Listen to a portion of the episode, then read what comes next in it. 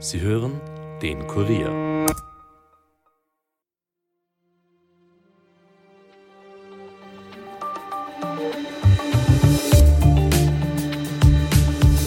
König Charles III. hat Krebs. Diese Nachricht verbreitete sich am gestrigen Montagabend wie ein Lauffeuer um die Welt, als die britischen Medien per Eilmeldung vermeldeten, dass die Buckingham Palace mitgeteilt hatte, dass der König erkrankt sei. Die Diagnose soll im Zuge der Prostata-Operation, der sich König Charles vor rund zehn Tagen unterzogen hatte, gestellt worden sein. Allerdings hat der Palast mitgeteilt, dass es sich nicht um Prostatakrebs handelt. An welcher Krebsart Charles stattdessen erkrankt ist, wurde jedoch nicht mitgeteilt. Dennoch, es ist bereits ein Novum, dass überhaupt so transparent über eine Erkrankung im Königshaus gesprochen wird. Unsere Korrespondentin Anna-Maria Bauer war heute in der Umgebung von London unterwegs und hat mit zahlreichen Menschen gesprochen wie die Stimmung im Land ist, wie es mit der Krone weitergehen wird und ob vielleicht sogar eine Abdankung des Königs möglich wäre, bespreche ich heute mit ihr im Interview. Mein Name ist Caroline Bartosch. Es ist Dienstag, der 6. Februar 2024 und ihr hört den Daily Podcast des Kurier. Schön, dass ihr zuhört. Am Samstag, den 6. Mai 2023 war es soweit. Rund acht Monate nach seiner Thronbesteigung wurden der britische König Charles III. und seine Königsgemahlin Camilla in der Westminster Abbey in London gekrönt. Die Zeremonie vor rund 2300 Gästen folgte jahrhundertealten Traditionen und war geprägt von Symbolkraft. Die Monarchie hat in Großbritannien immer noch einen hohen Stellenwert. Laut einer Umfrage aus dem Oktober 2023, die in Großbritannien durchgeführt wurde, hat die Zustimmung über die Jahre zwar leicht abgenommen, aber dennoch sind immer noch 52 Prozent der Britinnen und Briten der Meinung, dass es gut für Großbritannien ist, eine Monarchie zu haben. Rund ein Viertel der Befragten bewertete die Monarchie als weder gut noch schlecht. Die Nachricht, dass der König Krebs hat, beherrscht in Großbritannien derzeit die Medienlandschaft. Unsere Korrespondentin Anna-Maria Bauer verfolgt nicht nur die mediale Berichterstattung im Land und die Informationen, die vom Palast preisgegeben werden, sondern war heute auch unterwegs, um sich mit den Leuten auf der Straße zu unterhalten. Ich bin jetzt mit ihr verbunden, um darüber zu sprechen, welche Informationen es derzeit schon zu Charles Gesundheitszustand gibt und wie es mit seinem Amt weitergehen wird. Hallo Anna, liebe Grüße zu dir nach England und herzlich willkommen bei uns im Podcast. Ja, hallo, danke für die Einladung. Sehr gerne. Anna, du warst ja heute in London bzw. in der Umgebung von London unterwegs, verfolgst das Geschehen vor Ort ganz genau, die Medien und was da alles so rundherum passiert. Vielleicht kannst du gleich zu Beginn ein bisschen erzählen, wie ist denn derzeit die Stimmung im Land, seit gestern Abend vermeldet wurde, dass König Charles Krebs hat? Genau, also es gibt quasi keine andere Nachricht gerade im, im Land. Also alle wissen natürlich darüber Bescheid und reden auch darüber und egal, ob man jetzt irgendwie Monarchist ist oder nicht, ähm, was irgendwie die Briten derzeit eint, ist ein, ein Mitgefühl für den König, weil natürlich so eine Diagnose immer immer schlimm ist und äh, mit den Personen, mit denen ich gesprochen habe, also auch die, die sonst vielleicht der Monarchie eher kritisch gegenüberstehen, die waren trotzdem sehr besorgt um ihn und oder haben halt ihr Mitgefühl ausgesprochen. Mhm. Wie schaut es jetzt gerade aus dort, vielleicht direkt vom Buckingham Palace oder auch sonst im Land? Was ähm, sind viele Menschen auf der Straße? Hängen Fahnen heraus? Und wie kann man sich das vorstellen? Genau, also jetzt nicht so extrem wie bei den großen Ereignissen. Also bei einem Todesfall. Aber tatsächlich pilgern die Briten schon wieder zum Buckingham Palace, wie sie es gerne tun, einfach um ihre, mhm. ist irgendwie ihre Art, ihr Mitgefühl auszudrücken und auch dem Königshaus dadurch, durch ihre Präsenz einfach zu zeigen, wir denken an euch, wir fühlen mit euch. Es gibt auch einen, eine, eine Familie, die quasi eine, eine Künstlerfamilie, die ihre Staffelei aufgebaut hat, mitten auf der Straße und dazu ein Plakat mit Porträt und mit Genesungswünschen direkt an der Straße äh, gemalt hat. Mhm. Du hast jetzt vorher schon gesagt, es gibt gerade eigentlich keine andere Nachricht im Land, sondern das ist das alles, was die Menschen dort beschäftigt. Wie schaut es denn aus äh, mit dem Informationsstand? Gibt es mittlerweile schon mehr Informationen? Es hat ja eigentlich ist nur vermeldet worden vom Palast, dass der König Krebs hat. Es ist nur gesagt worden, dass es sich nicht um Prostatakrebs handelt. Gibt es mittlerweile schon mehr Informationen? Ist vielleicht irgendwo was durchgesickert? Wie schaut es da aus?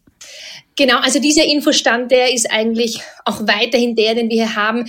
Es ist ja an sich unglaublich, dass überhaupt diese Diagnose mhm. bekannt gegeben wurde. Also äh, zum Vergleich vor, ich, natürlich schon 70 Jahre her, aber als der Großvater vom König Charles, der König George, ähm, Lungenkrebs hatte, da wusste das nicht mal der König quasi äh, selbst und, und mhm. das ganze Land natürlich auch nicht. Und dass jetzt ein König aus einem Königshaus, das sonst sehr auf die Privatsphäre bedacht ist, mit so etwas an die Öffentlichkeit geht, ist an sich schon ein großes Zeichen eines Kommunikationswechsels und gerade in Bezug auf die Krankheit jetzt auch vielleicht der Wunsch von Charles, äh, seinem Land, das doch hm, der Gesundheitsvorsorge kritisch gegenübersteht. Also die Briten gehen weniger zur Vorsorge, sie gehen zum Arzt, wenn dann wirklich gravierend was fehlt und oft ist es dann halt auch schon zu spät. Also ähm, ist es vielleicht auch in seinem Sinne mit seiner Diagnose ein Bewusstsein in der Bevölkerung zu schaffen. Mhm. Du hast es jetzt schon angesprochen, auf das wollte ich eh auch zu sprechen kommen, dieses Novum, dass es vom Königshaus überhaupt mal Informationen oder sogar ein bisschen genauere Informationen zum Gesundheitszustand gibt. Wird das im Land also durchaus äh, positiv aufgefasst oder gibt es auch kritische Stimmen? Weil, wie du sagst, das ist schon ein Traditionsbruch. Nein, also auch die es ist eigentlich irgendwie auch ganz süß, die, die quasi die Royalisten oder die, die treuen Monarchisten, mit denen ich gesprochen habe, die waren alle sehr berührt. Die haben gesagt, wir schätzen das, dass, dass er das mit uns teilt. Das, genau das, das sehen sie als Ehre quasi, dass er, dass er ihnen dieses Vertrauen entgegenbringt. Und zum Thema Wertschätzung dieser Krankheitsthematik die Zahlen sprechen ein bisschen für sich. Also es war so, dass das Krankheitsthema kam jetzt auf, eben weil am 26. hatte der König eine Behandlung wegen einer vergrößerten Prostata und hat auch das schon bekannt gemacht. Mhm. Und am Tag nach dieser Information ähm, gab es auf ähm, dem Risikochecker der Prostatakrebsvorsorge, also ein Online-Checker, gab es 8000 Zugriffe und das mhm. war 100 Prozent mehr als am Tag äh, davor.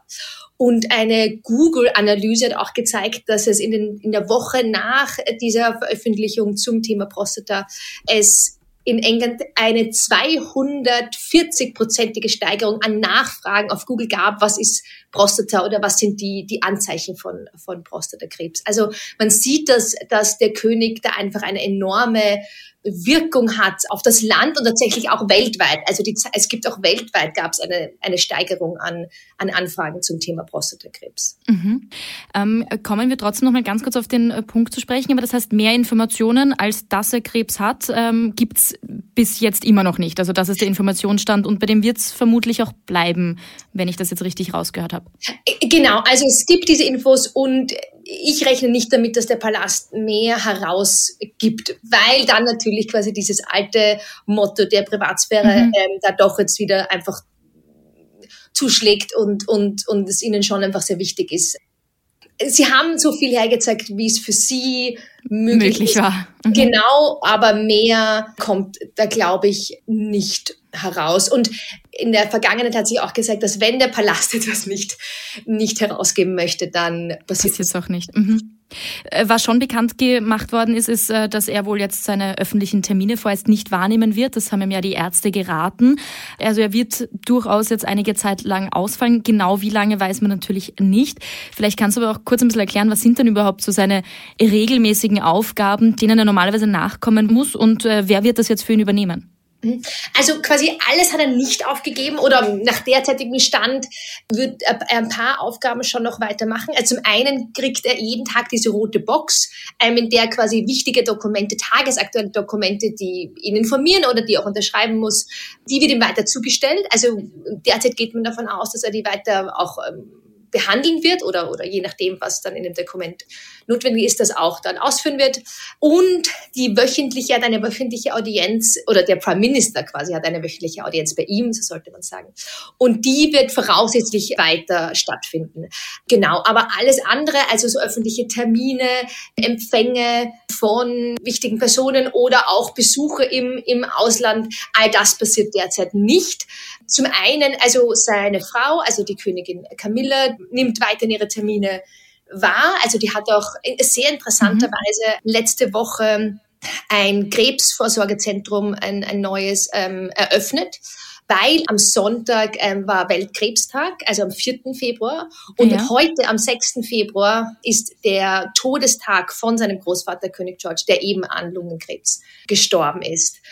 Und noch zum, zum Thema abschließend noch zum Thema, wer nimmt andere Aufgaben wahr. Also Prinz äh, William, der ja jetzt auch einige Zeit lang weg war, weil seine Frau äh, Kate ja eine Operation im Bauch hatte. Also es ja. kam jetzt irgendwie gerade alles zusammen im, im Königshaus. Stimmt. Ähm, der wird jetzt wieder zurückkommen, in, also der ist jetzt wieder im Dienst und wird Aufgaben wahrnehmen. Einerseits die, die quasi er sonst auch gemacht hätte und vielleicht auch Aufgaben, die der König übernommen, also an seiner Stelle übernehmen mhm. würde. Das ist nicht ganz klar, aber er wird wohl darauf vorbereitet, dass das dazu kommen kann. Ja, und Stichwort zurückkommen, weil du äh, das gerade gesagt hast. Äh, Prince Harry soll ja auch zurückkommen. Wird auch er irgendwie ähm, Aufgaben übernehmen, beziehungsweise wie steht es denn gerade generell um dieses doch sehr zerrüttete Verhältnis? Und kann es da jetzt vielleicht eine Besserung im Königshaus geben? Genau, also Harry wurde schon Dienstagvormittag am Flughafen in Los Angeles gesichtet und man geht davon aus, dass er sich gerade jetzt wahrscheinlich ähm, im Laufe des Tages im Flugzeug befindet am Weg nach England. Und das war natürlich auf der einen Seite vielleicht überraschend, weil es eigentlich keinen Kontakt gab zwischen Harry und der Familie und auch wenn Harry zum Beispiel, als er letztes Jahr da war zum anlässlich seines Gerichtsfalls, ähm, hat der König keine Zeit gehabt, ihn zu treffen. Mhm. Und dass Harry jetzt sofort ins Flugzeug springt, ist vielleicht überraschend. Auf der anderen Seite, wenn vielleicht, ich meine, wenn dein Vater seine Diagnose hat, ist es vielleicht auch einfach ein Zeichen, dass sie sich doch nahe sind. Und der König hat sich auch immer wieder bemüht. Dem war schon immer wieder ein Bestreben, seinen jüngeren Sohn und die Familie nahe zu halten. Und mhm. ja. Also Versöhnungsversuche waren da. Genau, oft braucht es leider einen traurigen Anlass, dass, dass man wieder näher zusammenrückt. Mhm. Du hast jetzt vorher nämlich auch schon äh, angesprochen, die Operation von Prinzessin Kate. Da gab es ja nicht so viele Informationen. Es ist bekannt gemacht worden, dass sie eine Bauchoperation hatte, dass auch sie sich zwei Wochen circa im Krankenhaus aufgehalten hat und dass sie jetzt wohl bis Ostern ausfallen wird. Mehr ist nicht gesagt worden. Es ist ja auch ganz offiziell vom Palast verkündet worden, man wolle auch nicht mehr Informationen preisgeben. Und da ist es dann auch dazu gekommen, dass viel spekuliert wurde. Also da hat es ja teilweise in den Medien geheißen, ah, sie könnte vielleicht im künstlichen Koma liegen oder es könnte das und das sein. Vieles davon ist dementiert worden. Wie schaut's denn jetzt gerade bei ähm, König Charles aus? Äh, wie wild wird, wird da schon teilweise spekuliert oder hält sich das in Grenzen angesichts dessen, dass hier ein bisschen äh, mehr Information preisgegeben wurde? Mhm. Also, ich meine, heute kommt genug aktuelle Nachricht herein, ja. dass ähm, noch nicht so viel notwendig war zu spekulieren. Das, also, kann ähm, noch passieren. Ja, ich glaube, in den nächsten Tagen, wenn es dann ruhiger wird, äh, dann ist es wieder Zeit mhm. für, für vielleicht für Hypothesen, die äh, aufkeimen. Es ist spannend, weil man bei Kate wirklich gar nichts weiß und man auch wieder sieht, dass wenn der Palast das eben möchte, dann hält er auch dicht. Es gibt keine Fotos. Das wird sehr abgedeckt, dieses Thema. Und man darf gespannt sein, wie sich das bei, bei Charles entwickelt und auch, ja, ob, ob, ob die Position, die er inne hat, also dann doch weiter quasi das Oberhaupt des Königshauses, ob das irgendwie eine noch eine respektvolle Position ist, die irgendwie davon abhält, vielleicht wilde Spekulationen zu tätigen. Das wird mhm. man, das, genau, das wird man sehen in den nächsten Tagen, denke ich. Abseits von den Informationen zum Gesundheitszustand selbst, wie viel ist dann auch preisgegeben worden darüber, wie es jetzt weitergeht? Also es ist ja bekannt gemacht worden, dass er sich schon in Behandlung gegeben hat, aber weiß man da irgendwie konkreteres? Weiß man da auch was über das Ärzteteam? Wie schaut denn das generell aus bei der Königsfamilie? Gibt es ein eigenes Ärzteteam für die Königsfamilie oder wie wird das ablaufen? Genau, also man weiß, er ist quasi ambulant in einer, in einer Londoner Klinik. Mehr wird da jetzt auch da nicht wirklich kommuniziert. Ich meine, man darf davon ausgehen, dass das irgendwie die besten Ärzte mhm. des, des Landes sind, weil natürlich da großes Interesse besteht. Ja, natürlich. Ähm, das ist, aber ja, auch da eben wird nicht viel kommuniziert und über das Krankenhaus ähm, oder über die Ärzte, die ihn behandeln, weiß man aber nichts Konkretes. Vielleicht auch mit dem Hintergedanken, dass man nicht möchte, dass sich Personen vor einem gewissen Gebäude einfinden mhm. und dadurch vielleicht auch zu äh, Behinderungen führen. Mhm. Kommen wir jetzt auch noch äh, zu der Frage, ähm, die sich ganz, ganz viele trotzdem stellen. Man weiß zwar jetzt nicht viel über seinen Gesundheitszustand, das heißt auch immer wieder in Medienberichten, er sei positiv gestimmt und auch die Ärzte seien positiv gestimmt und man hätte das ganz eh früh ähm, erkannt. Also da gibt's ja alle möglichen äh, Nachrichten. Was jetzt genau stimmt, kann man natürlich nie sagen. Ähm, aber trotzdem, Charles hat bei seiner Krönung, genau wie seine Mutter damals, versprochen, bis zu seinem Lebensende zu regieren. Jetzt stellen sich trotzdem viele die Frage, könnte es jetzt vielleicht doch zu einer frühzeitigen Abdankung kommen? Kann das passieren? Wie realistisch schätzt du das ein? Also die britische Königsfamilie hat ein extremes Pflichtgefühl. Also das ist jetzt nicht so wie ein Job, den sie da haben, äh, König oder Monarch zu sein, sondern das ist ihr Dienst, ihr Leben ist ein Versteht im Dienst der Krone. Und so, dass irgendwie möglich ist, wird er das, denke ich, weiterführen.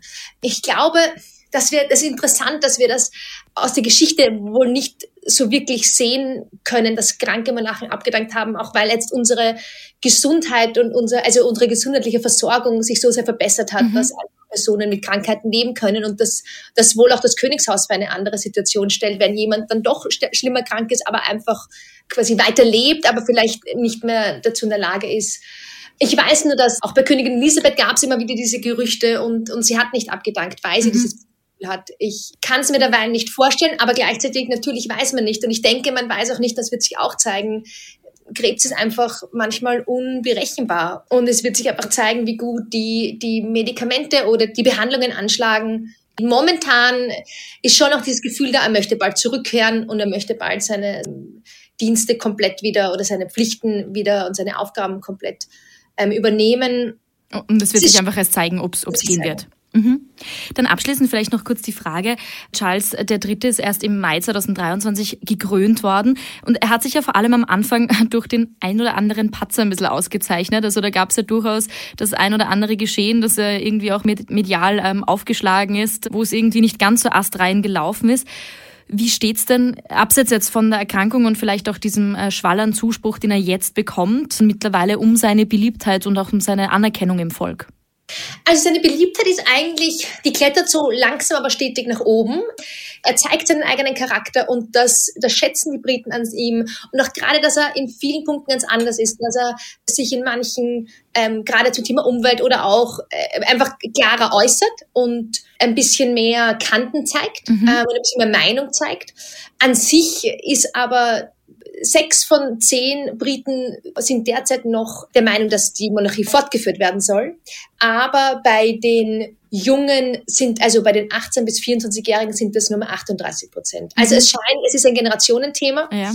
Und das wird ähm, schwierig sein. Ich meine, vielleicht ist auch deshalb dieses, dieses bisschen öffnen, ein bisschen mehr Privatsphäre zeigen, ein Versuch, sich einer jüngeren Generation, die ja sehr viel über Themen spricht und das einfordert, vielleicht ist es der Versuch, an eine andere Gruppe auch heranzutreten, die wichtig ist für den Fortbestand der Monarchie in England. Liebe Anna, dann sage ich an dieser Stelle vielen Dank, dass du dir die Zeit genommen hast, um uns aus London ähm, etwas über die Situation zu berichten. Ich wünsche dir noch einen schönen Tag und ganz liebe Grüße zu dir nach Großbritannien. Äh, danke, Caro, und liebe Grüße nach Wien.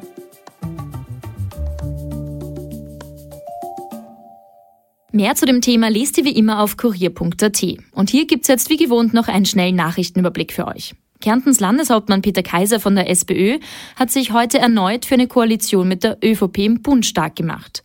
Gegenüber Ö1 hat er am heutigen Dienstag gesagt, diese ehemals große Koalition wäre, Zitat, gut für Österreich. Nichts abgewinnen kann dem Burgenlands Landeshauptmann Hans-Peter Doskozil. Tirols SPÖ-Chef Landeshauptmann Stellvertreter Georg Dornauer sieht, Zitat, eine stabile Zweierkoalition mit der ÖVP als Ziel. Wiens SPÖ-Bürgermeister Michael Ludwig findet Kaisers Argumentation, Zitat, schlüssig. Und Österreich ist laut aktuellen Berichten weiterhin ein Hochkonsumland für Alkohol, obwohl der tägliche Verbrauch pro Kopf langsam sinkt. Das betonten Drogenexperten am heutigen Dienstag zur Veröffentlichung zweier Suchtmittelberichte in Wien. Eine Million Menschen wollen hierzulande mit dem Rauchen aufhören, man solle sie dabei unterstützen. Sorgen machen ihnen die steigende Lust auf Nikotinbeutel bei Jugendlichen sowie vermehrte Todesfälle durch Überdosierung illegaler Drogen. Und heute vor einem Jahr ereignete sich im Südosten der Türkei und in Nordsyrien das schreckliche Erdbeben, bei dem rund 60.000 Menschen gestorben sind. Auch ein Jahr später haben die Menschen vor Ort noch mit den katastrophalen Bedingungen zu kämpfen. Der türkischen Katastrophenschutzbehörde AFAD zufolge leben noch immer 670.000 Menschen in Containern. UN-Schätzungen zufolge sind bis zu 210 Millionen Tonnen Schutt entstanden. Der gesamtwirtschaftliche Schaden wird auf über 100 Milliarden US-Dollar geschätzt. Wir haben für eine Spezialfolge am Wochenende mit dem Leiter des Hilfswerks International gesprochen, der anlässlich des Jahrestags vor Ort ist. Seine Erzählungen, was sich seit damals getan hat und wie der Unmut im Land gegenüber der Politik zunimmt, könnt ihr am Wochenende hier im Daily Podcast hören. Damit war es für heute von uns. Mehr Infos aus Österreich und aller Welt gibt es wie immer auf kurier.at. Dort findet ihr auch mehr von unseren Podcasts, also hört euch doch gerne mal durch. Wenn euch einer davon gefällt, dann abonniert ihn gleich auf Apple Podcast oder Spotify und hinterlasst uns auch gerne eine Bewertung. Ton und Schnitt von Dominik Kanzian, produziert von Elias Nadmesnik. Mein Name ist Caroline Bartosch. Ich wünsche euch einen schönen Dienstagabend und hört doch auch morgen wieder rein. Bis bald.